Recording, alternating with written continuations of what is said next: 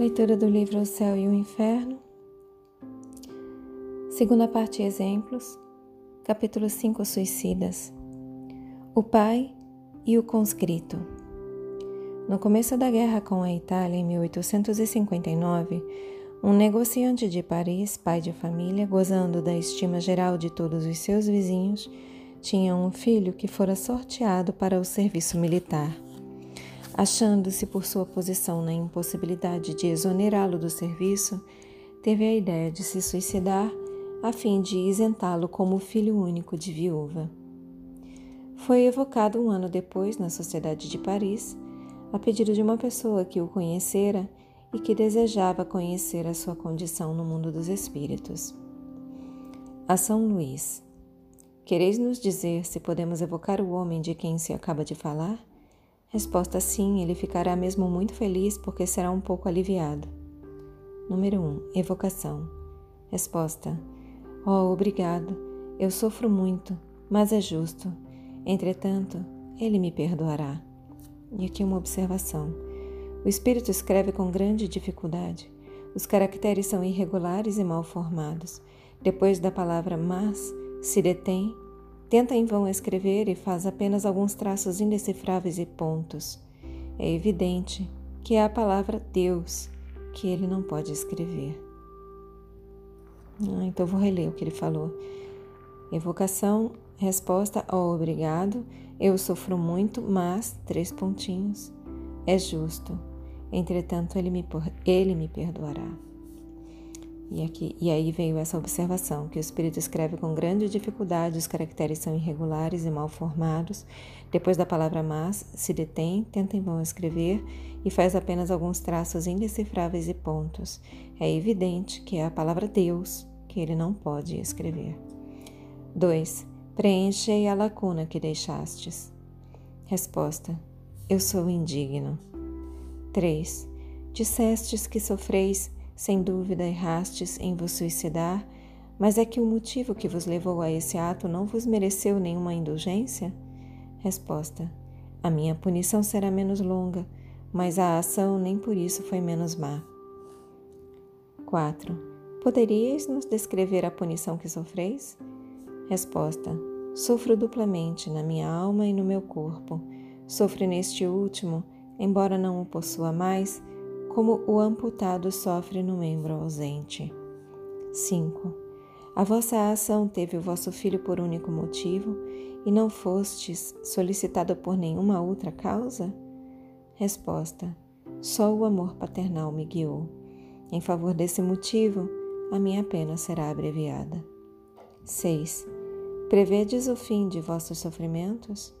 Resposta: Não lhe conheço o fim mas estou seguro de que esse fim existe, o que me é um alívio. 7. Ainda há pouco não pudestes escrever o nome de Deus. Entretanto, temos visto espíritos muito sofredores escrevê-lo. Isso faz parte de vossa punição? Resposta: Eu o poderia, com grandes esforços de arrependimento. 8. Pois bem, fazei grandes esforços e tratai de escrevê-lo. Estamos convencidos de que, se a isso chegardes, sereis aliviado. O Espírito acabou por escrever, em caracteres irregulares, trementes e muito grossos: Deus é muito bom. 9. Nós vos sabemos reconhecido por vir ao nosso chamado e pediremos a Deus por vós, a fim de chamar sua misericórdia sobre vós, sobre vós. Resposta: sim, se vos apraz. Número 10. A São Luís. Quereis nos dar a vossa apreciação pessoal sobre o ato do espírito que acabamos de evocar? Resposta. Este espírito sofreu justamente porque lhe faltou confiança em Deus, o que é uma falta sempre punível. A punição seria terrível e muito longa se não tivesse em seu favor um motivo louvável, que era o de impedir seu filho de ir ao encontro da morte. Deus, que vê o fundo dos corações e que é justo, não o puniu senão segundo as suas obras. Observações. À primeira vista, este suicídio parece desculpável porque pode ser considerado como ato de devotamento. Com efeito o é, mas não completamente. Assim como disse o Espírito de São Luís, a esse homem faltou a confiança em Deus. Por sua ação, talvez impediu o destino de seu filho de se cumprir. Primeiro, não estava certo que este fosse morto na guerra, e talvez essa carreira deveria dar-lhe a oportunidade de fazer alguma coisa que seria útil ao seu adiantamento.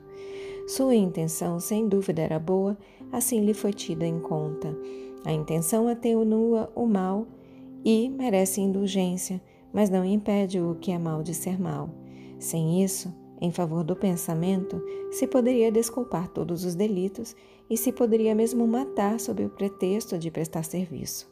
Uma mãe que mata o seu filho na crença que o envia direto ao céu é menos culpada porque o fez numa boa intenção?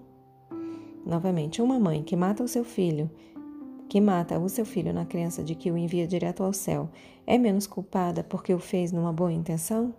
Com esse sistema se justificariam todos os crimes que um fanatismo cego cometesse nas guerras religiosas. Em princípio, o homem não tem o direito de dispor de sua vida, porque esta lhe foi dada em vista dos deveres que deveria cumprir sobre a terra, por isso não a deve abreviar voluntariamente, sob nenhum pretexto. Como tem o seu livre-arbítrio, ninguém pode impedi-lo, mas sofre-lhe sempre as consequências. O suicídio mais severamente punido é aquele que se cumpre pelo desespero e tendo em vista livrar-se das misérias da vida. Sendo essas misérias, ao mesmo tempo, provas e expiações, subtrai-se delas é subtrair-se delas é recuar diante da tarefa que se aceitara, às vezes mesmo diante da missão que se deveria cumprir. O suicídio não consiste somente no ato voluntário que produz a morte instantânea Está também em tudo o que se faz, em conhecimento de causa, que deve apressar, novamente, o suicídio não consiste somente no ato voluntário que produz a morte instantânea. Está também em tudo o que se faz, em conhecimento de causa, que deve apressar prematuramente a extinção das forças vitais. Não se pode assemelhar ao suicídio o devotamento daquele que se expõe à morte iminente para salvar o seu semelhante.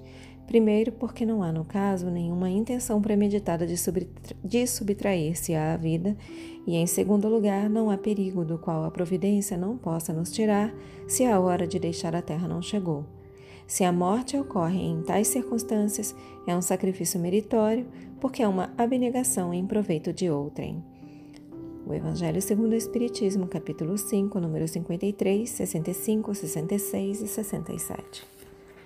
Fechem os olhos.